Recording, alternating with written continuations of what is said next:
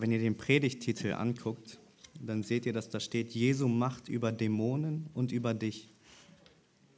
Und äh, vielleicht kommt bei uns die Frage auf, was bitte hat eine Dämonenaustreibung, die vor knapp 2000 Jahren geschehen ist, mit dir und mit mir zu tun? Ist ja eine interessante Frage, oder?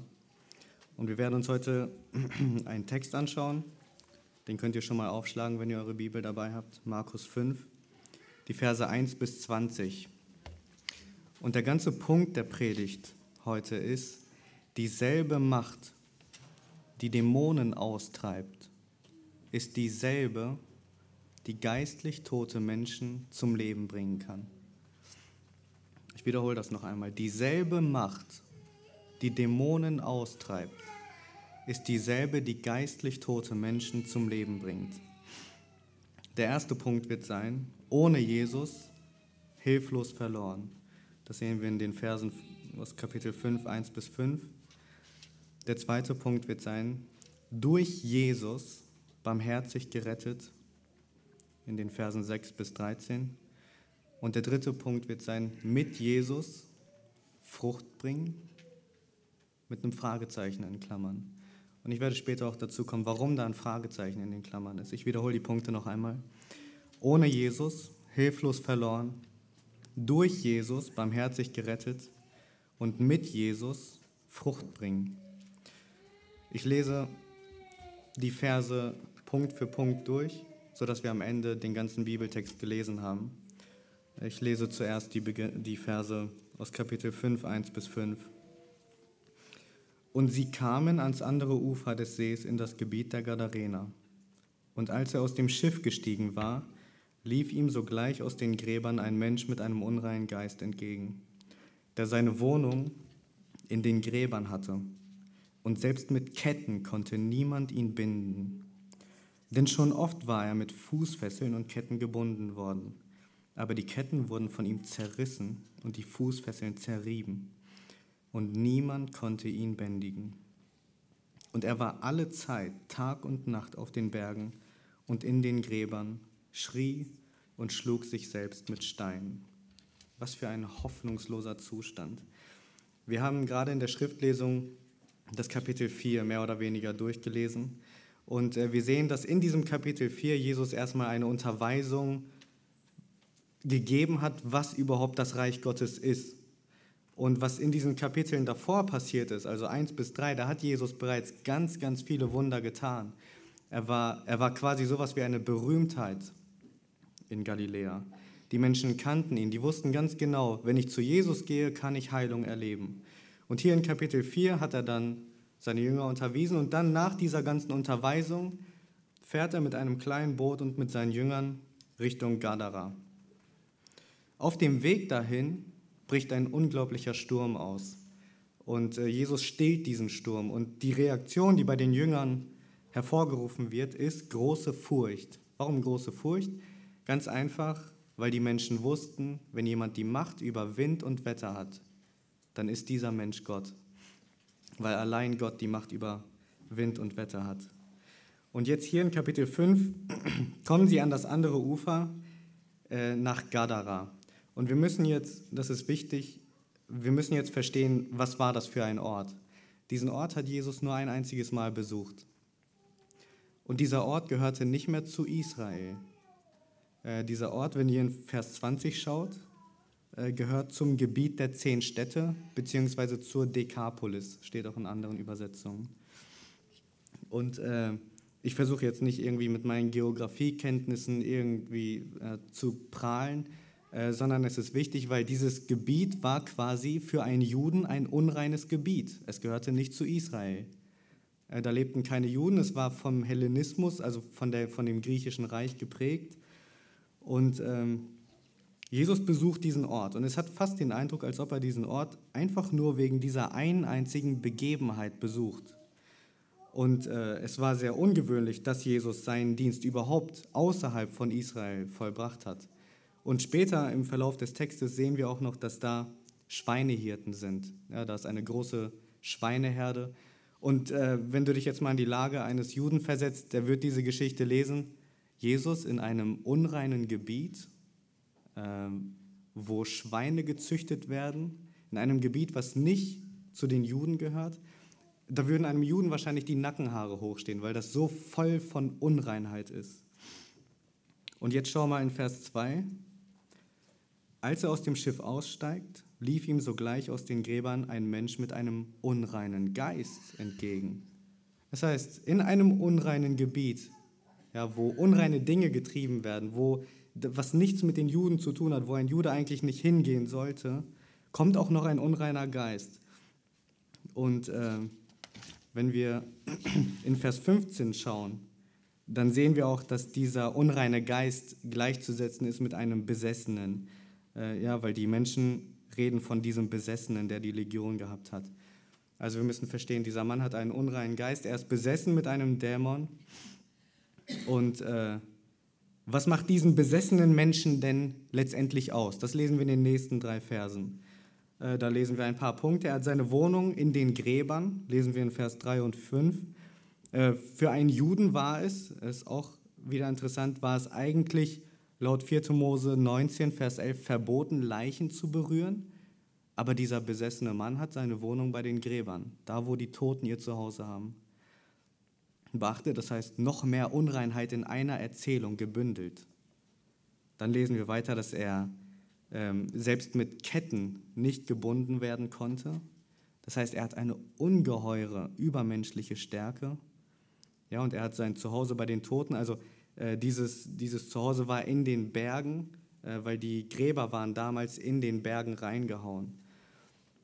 Und ähm, bevor du denkst, ja, vielleicht ist jetzt irgendein junger Bursche, der denkt, boah, so eine coole übermenschliche Stärke will ich auch haben. Wozu wurde diese übermenschliche Stärke denn gebraucht? Er schrie und schlug sich selbst mit Steinen. Äh, dieser Mensch ist völlig verloren und er kann nichts, wirklich rein gar nichts tun, um Gott zu gefallen, oder? Was hätte er tun können, um Gott zu gefallen? Gar nichts. Dieser Mensch ist völlig verloren. Er ist eigentlich gefangen im schlimmsten Zustand der Gottlosigkeit. Und er kann sich selbst nicht retten. Und das war so dieser erste Abschnitt, den wir uns angeschaut haben. Und jetzt die Frage, was hat das mit mir zu tun? Ich bin ein dreifacher Familienvater. Ich gehe regelmäßig arbeiten, zahle meine Steuern. Ich tue keiner Fliege was zu Leide. Ich gehe wählen. Ich trage meinen Beitrag der Gesellschaft bei. Oder ich bin eine unscheinbare Frau, habe eine gute Schulzeit gehabt, mache nie Probleme, habe nie Ärger mit der Polizei. Ich gehe liebevoll mit meinen Kindern um. Was hat das mit mir zu tun? Und ich will, dass du das heute unbedingt verstehst. Trotzdem bist du im Kern nicht besser als dieser besessene Gadarener. Lasst mich das einmal erklären. Das Ausmaß deiner Sündhaftigkeit mag zwar geringer sein, weil wenn wir in die Bibel schauen, dann ist, ist das größte Ausmaß von Gottlosigkeit eigentlich ein Mensch, der besessen ist. Und das Ausmaß dieser Sündhaftigkeit ist am größten bei einem Besessenen. Aber wenn wir jetzt in unser Leben schauen, was ist mit dem täglichen Lügen? Was ist mit dem Ehebruch in unserem Herzen? Wie sieht unser Umgang mit Geld aus? Ja, Paulus sagt, dass Habgier nicht einmal erwähnt werden soll, weil das Götzendienst ist. Und trotzdem gehen wir damit um, als ob das uns gehört und wir klammern uns daran fest. Und dann auch noch die Frage, wie leben wir unseren, äh, wie leben wir unseren Alltag? Ähm, zusammenfassend kann man eigentlich fragen, bist du so heilig wie Gott? Weil das ist sein Anspruch an uns Menschen. Er hat uns geschaffen in seinem Ebenbild, dass wir ihn repräsentieren. Und er fordert von uns, dass wir so heilig sind wie er. Ähm, Jesus selbst fasst das auch zusammen mit dem Gebot, liebst du Gott von deinem ganzen Herzen und deinen Nächsten wie dich selbst. Und wenn du diese Fragen ganz ehrlich beantwortest, dann kommen wir eigentlich zu dem Entschluss, wir sind im Kern nicht besser als dieser besessene Gadarener. Und die Bibel sagt, er fasst das sehr treffend zusammen in Epheser 2. Ich, ich äh, sage das meinen eigenen Worten. Da sagt Paulus, dass ihr geistlich tot wart in euren Übertretungen, ihr habt nach dem Fürsten dieser Welt gelebt, das heißt äh, nach dem, was der Teufel uns ja, vorlebt oder vormacht und was er uns tun lassen will. Und dieser Teufel ist auch wirksam in den Söhnen des Ungehorsams. Und unter diesem äh, Herrschaftsgebiet des Teufels haben wir alle unser Leben gelebt.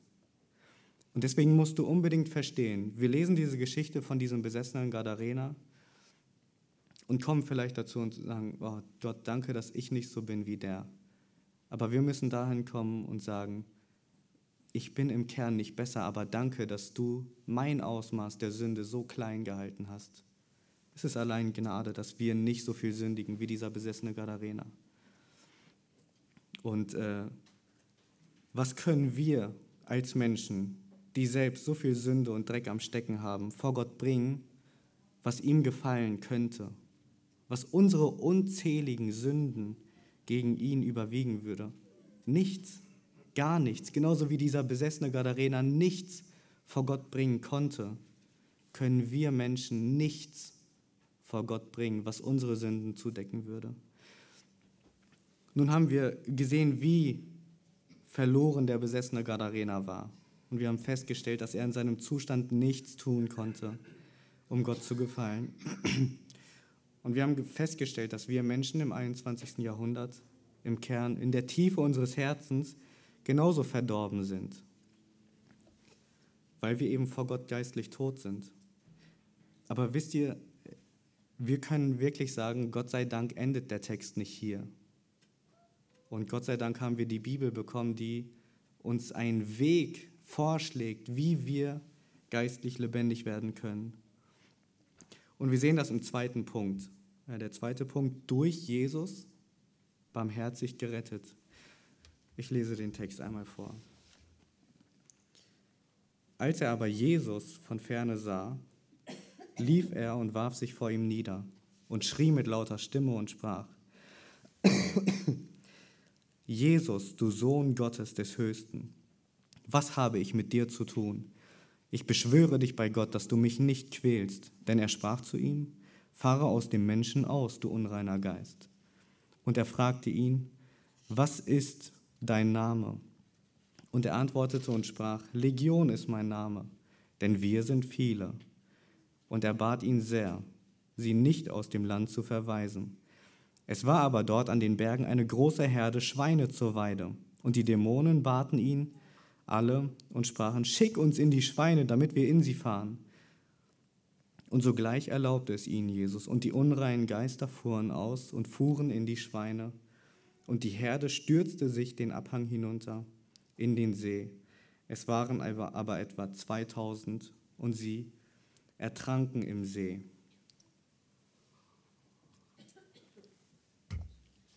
Im Matthäusevangelium lesen wir dieselbe Geschichte mit einigen Details, die uns mehr verraten werden. Da lesen wir zusätzlich, dass die Menschen einen großen Bogen um ihn herum machen in Matthäus 8, 28. Und jetzt schau mal in Vers 6. Dieser besessene Gadarena sieht Jesus von ferne, läuft auf ihn zu. Dieser Besessene muss sich gewundert haben, wer wagt es, in mein Reich zu kommen? Ja, nachdem alle Menschen einen großen Bogen um ihn herum gemacht haben, kommt da jemand gerade auf ihn zu. Während er aber auf ihn zuläuft, muss er wohl festgestellt haben, dass dieser Mann, der da kommt, nicht irgendeiner ist, sondern es ist Jesus selbst. Und wir müssen an dieser Stelle einen kleinen Exkurs machen, äh, einen Exkurs zur Dämonologie. Das nennt man in der Theologie äh, die Lehre von den Dämonen. Und ich habe vier Punkte mitgebracht, damit wir die nächsten Verse besser verstehen. Der erste Punkt ist, die Dämonen haben eine orthodoxe Lehre. Die Dämonen haben eine ja, rechtgläubige Lehre. Sie wissen, wer Gott ist, sie wissen von den Plänen von Gott, sie wissen, wer Jesus ist, sie wissen, wer Gott ist, sie wissen von ihrem Ende, äh, sie kennen die Pläne Gottes. Der zweite Punkt ist, sie bringen ihr Lehre hervor. Lesen wir in 1 Timotheus 4, Vers 1. Der, zweite, der dritte Punkt ist, sie sind mobil. Lass mich das einmal kurz erklären. Äh, der Teufel wird als brüllender Löwe beschrieben, der umherstreift und sucht, wen er verschlingen kann. in 1. Petrus 5, Vers 8. Und genauso können es die Dämonen auch. Wir lesen in Matthäus 12, dass sie in einem Menschen wohnen können, ausgetrieben werden können und später wieder zurückkehren können. Und der vierte Punkt, sie fürchten sich vor dem, was Jesus ihnen antun kann. Lesen wir unter anderem auch in Jakobus 2, Vers 19. Und wir müssen folgende Dinge verstehen. Weil der Teufel und die Dämonen eine orthodoxe Lehre haben, hat der Teufel in diesem Höhepunkt der Zeitgeschichte alle Mächte freigegeben, um das Erlösungswerk von Jesus zu verhindern. Habt ihr euch schon mal gefragt, warum lesen wir im Alten Testament so wenig von Dämonen und in den Evangelien dann explosiv viele und nach den Evangelien wieder gar nichts? Hat einfach den Hintergrund, weil der Teufel weiß, was der Plan mit Jesus war. Und ähm, mit diesem Vorlauf, Fortlaufen der, Schrei der Zeit hat der Teufel alle Mächte freigegeben, um dieses Werk zu verhindern. Er wollte in 1. Mose die Menschheit zu Fall bringen. Aber Gott hatte vor Grundlegung der Welt einen Plan. Er hat einen Schlangentreter verheißen, einer, der der Schlange den Kopf zertreten wird. Dann wollte er im ganzen Alten Testament die Geburtslinie des Messias zu Fall bringen. Aber Gott hat sie auf wunderbare Art erhalten. Und zu guter Letzt wollte er Jesus in der Wüste versuchen, aber Jesus ist ganz Gott und ohne Sünde. Alle diese Dinge sind ihm nicht gelungen. Und äh, da diese Dämonen auch mobil sind, wie wir eben festgestellt haben, wusste der besessene Gadarener wohl von den ganzen Taten, die Jesus in den Kapiteln 1 bis 3 getan hat. Und so erkennt er direkt, dass da Jesus, der Sohn Gottes, kommt. Und äh, schau jetzt mal in Vers 7. Weil dieser Dämon eine rechtgläubige oder orthodoxe Lehre von Gott hat, wirft er sich vor ihm nieder und schreit mit lauter Stimme, Jesus, du Sohn Gottes des Höchsten, was habe ich mit dir zu tun? Ich beschwöre dich bei Gott, dass du mich nicht quälst. Dieser Dämon wirft sich nicht nieder, um ihn anzubeten, sondern äh, es wäre ein Widerspruch mit dem, was Dämonen ausmacht, sondern es ist lediglich, um seine Autorität anzuerkennen. Und er bettelt bei Jesus um ein milderes Urteil, weil er genau weiß, was sein Ende ist. Jetzt haben wir ein richtiges Bild von Dämonen und äh, schaut mal weiter in Vers 8, was da passiert. Dieser Dämon bettelt ja bei Jesus, dass er ihn nicht quält. Und danach setzt Markus quasi diese Lupe an und erklärt, warum bettelt dieser Dämon bei Jesus, dass er ihn nicht quält. Äh, da sagt er nämlich, denn er sprach zu ihm, fahre aus dem Menschen aus, du unreiner Geist. Ähm, vielleicht mögen einige jetzt Einspruch erheben und sagen, Jesus hatte keine Vollmacht. Denn er sprach zu dem Dämon, er soll ausfahren, äh, aber er ist nicht ausgefahren, sondern er geht ein, ein, ein Gespräch ein mit dem Dämon. Aber ich will dir einen Satz mitgeben, der ist etwas kompliziert. Und ich will dir eine Frage stellen. Wird durch die Offenlegung der Komplexität der Besessenheit des Gadarenas die Macht Jesu geschmälert oder wird sie nicht im Gegenteil noch viel größer? Ich wiederhole den Satz noch einmal und ich erkläre es gleich auch nochmal.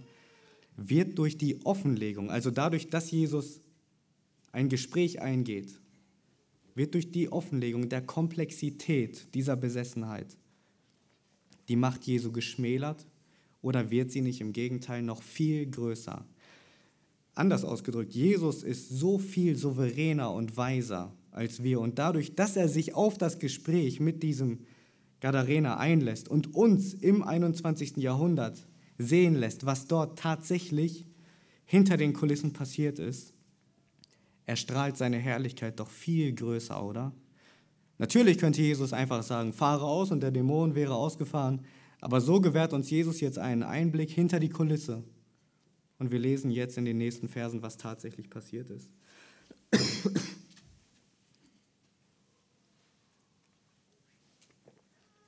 Mit diesem Verständnis lest einmal mit mir Vers 9. Äh, der Besessene, oder Jesus fragt ihn, was ist dein Name? Und der Besessene antwortet, Legion ist mein Name, denn wir sind viele. Und äh, wenn ein Dämon seinen Namen preisgegeben hat, war das im jüdischen Exorzismus bereits so, dass er seine ganze Autorität abgegeben hat. Also es war schon eine Kapitulation von dem Dämon. Legion beschreibt eine Gruppe von etwa 5600 Soldaten. Und im selben Atemzug, in Vers 10, bat er, also bittet der Dämon ihn, sie nicht aus dem Land zu verweisen. Wie vorhin erwähnt, haben die Dämonen Angst vor dem Ende, was auf sie zukommen wird. Sie wissen nämlich, was ihr Ende ist. Äh, sie haben Angst vor dem Schlund, wo bereits die Dämonen aus 1. Mose gefangen sitzen, wovon ich überzeugt bin, und die zubereitet sind für das ewige Feuer. Und äh, in Vers 11 erfahren wir dann noch etwas mehr über die Umgebung, wie ich vorhin schon gesagt habe. Äh, schauen wir in Vers 11. Es war aber dort an den Bergen eine große Herde Schweine zur Weide. Und die Dämonen baten ihn alle und sprachen, schick uns in die Schweine, damit wir in sie fahren. Es war eine große Herde Schweine, das heißt, äh, Schweine waren eigentlich unrein für Juden, habe ich vorhin schon gesagt. Und diese Dämonen bitten Jesus, dass sie in die Schweine fahren. Also es ist echt, wenn, wenn man das als Jude lesen würde, es ist so viel Unreinheit gebündelt in einer Erzählung, es ist echt Wahnsinn. Und Jesus in Vers 13 äh, erlaubt es ihnen. Und sobald er es erlaubt, springen oder fliegen 2000 Schweine den Anhang, Abhang hinunter und ertrinken im See. So, jetzt nochmal zu dem Punkt. Hatte Jesus keine Vollmacht, dadurch, dass der Dämon nicht sofort ausgefahren ist, oder ist dadurch die Macht Jesu noch umso größer dargestellt? Hätte Jesus sie ganz einfach ausgetrieben, wüssten wir nicht, dass es mindestens 2000 Dämonen waren, weil 2000 Schweine sind den Abhang hinuntergestürzt. Wir wüssten nicht, dass selbst Dämonen Angst vor ihrem Ende haben. In gleicher Weise bestätigen sie uns sogar die Gottheit Jesu, weil der Dämon sich ja, niederwirft vor Jesus und sagt, was willst du, du Sohn des Höchsten? Und wir wüssten nicht, dass Dämonen so oft Zerstörung ab sind. Sie werfen sich alle einfach den Abhang hinunter. Und jetzt führ dir nochmal vor Augen, dass diese gebündelte Macht der Unreinheit vorher in dem Gadarena drin war. Und, und diese ganze Macht, die vorher in dem Gadarena drin war, ist mit einem Mal weg. Lass dir das mal auf, einer, auf deiner Zunge vergehen. Der, der vorher den Sturm gestillt hat, stillt jetzt den Sturm des Gadarenas in seinem Leben. Er demonstriert nun, dass er Macht über die schlimmste Form der Unreinheit hat und Befreiung schenken kann. Was heißt das für uns im 21. Jahrhundert? Ist euch aufgefallen, dass dieser Gadarena nichts dazu beigetragen hat? Ist euch das aufgefallen? Ist euch aufgefallen, dass Jesus souverän entschieden hat, was mit dem Dämon passiert? Ich hatte es im ersten Punkt bereits gesagt, wir mögen vielleicht nicht mit einem Dämon besessen sein und dennoch sind wir geistlich tot in Übertretungen. Und wisst ihr, dieselbe Macht, die den Gadarener von mindestens 2000 Dämonen befreit hat, ist dieselbe Macht, die uns, die wir geistlich tot waren oder geistlich tot sind, lebendig gemacht hat oder lebendig machen kann. Das musst du unbedingt verstehen. Wir sind kein Stück besser als andere Menschen. Wir alle benötigen die unendliche Barmherzigkeit Gottes. Und äh, Barmherzigkeit bedeutet in dem Fall, die Jugend müsste es jetzt wissen, bedeutet, dass wir nicht das bekommen, was wir eigentlich verdient hätten. Lest einmal in Epheser 2, Vers 4 und 5 mit mir. Gott aber, der reich ist an Barmherzigkeit wegen seiner vielen Liebe, womit er uns geliebt hat, hat auch uns, als wir in Vergehungen tot waren, mit dem Christus lebendig gemacht. Durch Gnade seid ihr errettet. Hier kommt dieses wunderbare Gott aber ins Spiel. Das ist der ganze Kern des Evangeliums. Gott aber. Wenn dieses Gott aber nicht wäre, dann wären wir immer noch verloren. Gott aber schafft eine unglaubliche Errettung. Er selber kommt als äh, als vollkommen sündloses Wesen auf diese Erde, verlässt diese ewige Beziehung, die er mit seinem Vater geführt hat, Er ist gehorsam bis zum Tod am Kreuz. Er wird zum Fluch für uns. Und drei Stunden lang hing er am Kreuz auf Golgatha und bekommt den ganzen Zorn Gottes ab, der uns hätte treffen sollen. Er ist hinabgestiegen in das Reich des Todes, hat seinen Sieg verkündigt und ist wieder auferstanden. Und dieselbe Macht kann dich oder hat dich lebendig gemacht.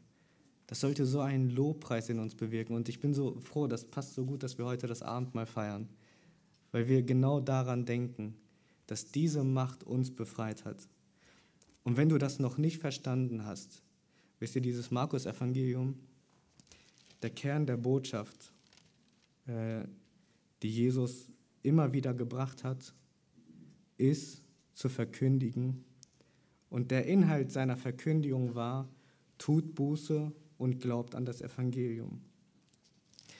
Was heißt das, wenn du hier bist und Jesus noch nicht als deinen persönlichen Retter angenommen hast? Dieses Evangelium anzunehmen ist nichts, was mit deinen Gefühlen zu tun hat. Äh, du kannst nie aufrichtig genug Buße tun.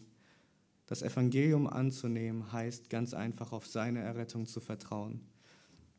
Buße heißt, wenn wir vorher in die Richtung gegangen sind, dann gehen wir ab jetzt in die Richtung. Das ist Buße in unserem Leben. Und äh, damit einher kommt die Wiedergeburt. Also die Wiedergeburt wirkt, dass wir diese Buße tun können. Und Jesus fordert dich auf. Tu Buße und glaub an das Evangelium. Es ist so simpel. Und das ist das Evangelium. Du stehst erstmal unter dem Zorn Gottes. Du bist genauso verloren wie der besessene Gadarena. Und es gibt nichts, was du hättest tun können, dass Gott dich befreit.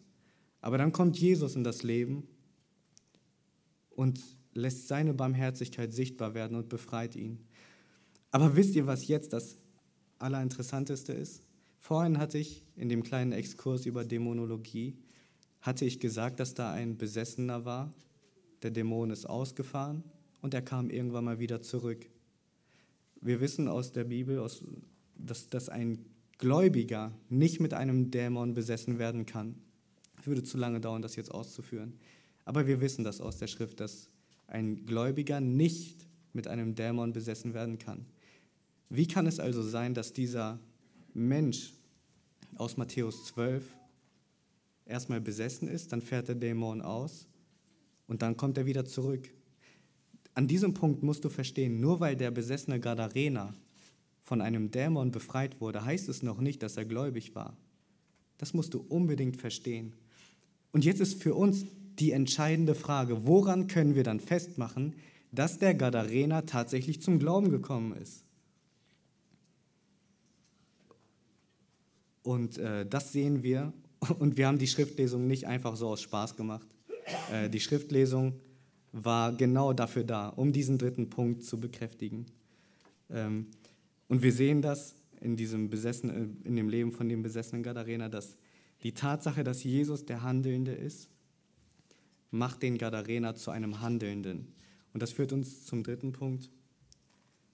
Äh, mit Jesus Frucht bringen, Fragezeichen in Klammern.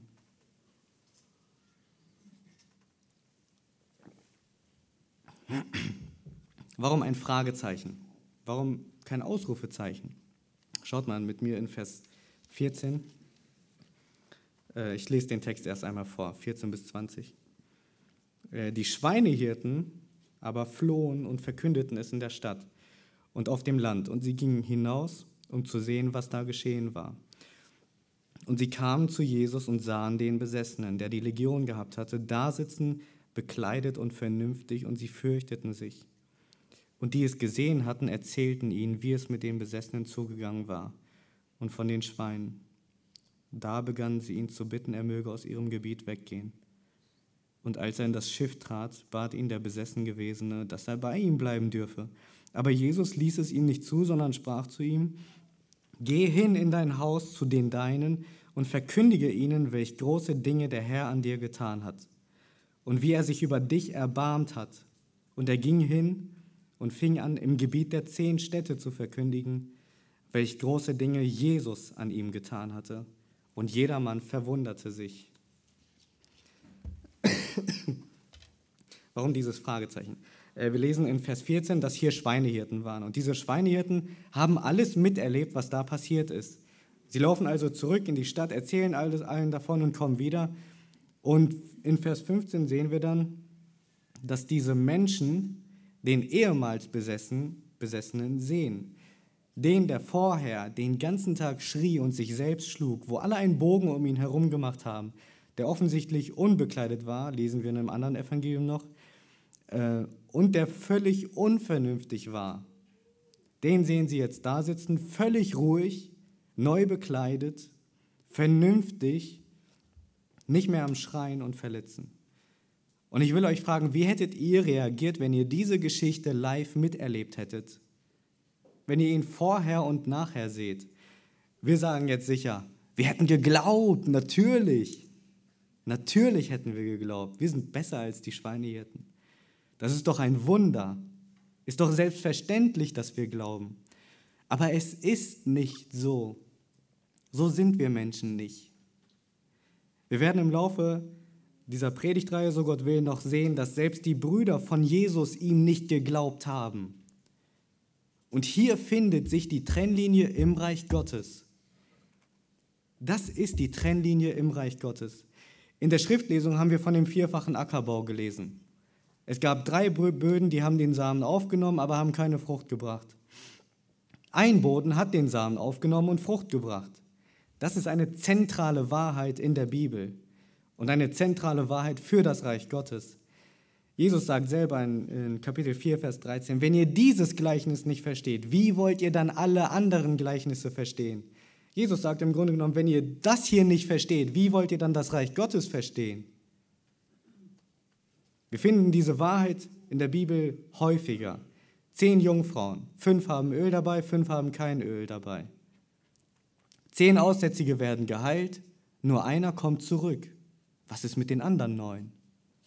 Der Weinstock und die Reben. Wer in mir bleibt, der bringt viel Frucht. Wer keine Frucht bringt, der wird abgehauen. Genau diese Wahrheit wird hier sichtbar. Zwei Personengruppen, ein Wunder, zwei Reaktionen. Und erinnert euch, nur weil das Wunder geschehen ist, heißt es noch nicht, dass dieser besessene Gadarener im Glauben war, weil er hätte immer noch zurückkehren können. Was ist dann der Punkt, was sichtbar werden lässt, dass er gläubig geworden ist? Ja, wir denken mit unserer Logik, wenn die Schweinehirten dieses Wunder von außen sehen, das, das sind ja im Grunde genommen gute Menschen, die sind ja nicht mal besessen gewesen, die müssen das doch glauben. Aber wenn ihr in Vers 15 schaut, dann sehen wir, dass sie sich fürchten. Sie sind fleißige Arbeiter, leben in einer Gesellschaft, sind vermutlich stinknormale Menschen. Der andere ist völlig von Sinn, besessen von einem Dämon, tut nichts Gutes und ist völlig alleine. Beide Menschen sehen das Wunder. Klar, der eine erlebt es an am eigenen Leib, aber die anderen haben es doch auch gesehen. Und sie sehen, was aus diesem Menschen geworden ist. Aber lies jetzt mal weiter in Vers 16. Und die es gesehen hatten, erzählten ihnen, wie es mit den Besessenen zugegangen war und von den Schweinen. Da begannen sie ihn zu bitten, er möge aus ihrem Gebiet weggehen. Was für eine unglaubliche Reaktion, oder? Ähm, wie kann das sein, dass die das Wunder sehen aber nicht glauben, sondern ihn sogar wegschicken. Und das wird sichtbar in diesem Gleichnis in Kapitel 4. Ja, sie nehmen den Samen auf, sie sehen es von außen, aber sie gehen nicht hin und bringen Frucht. Das andere Gleichnis war das selbstwachsende Reich.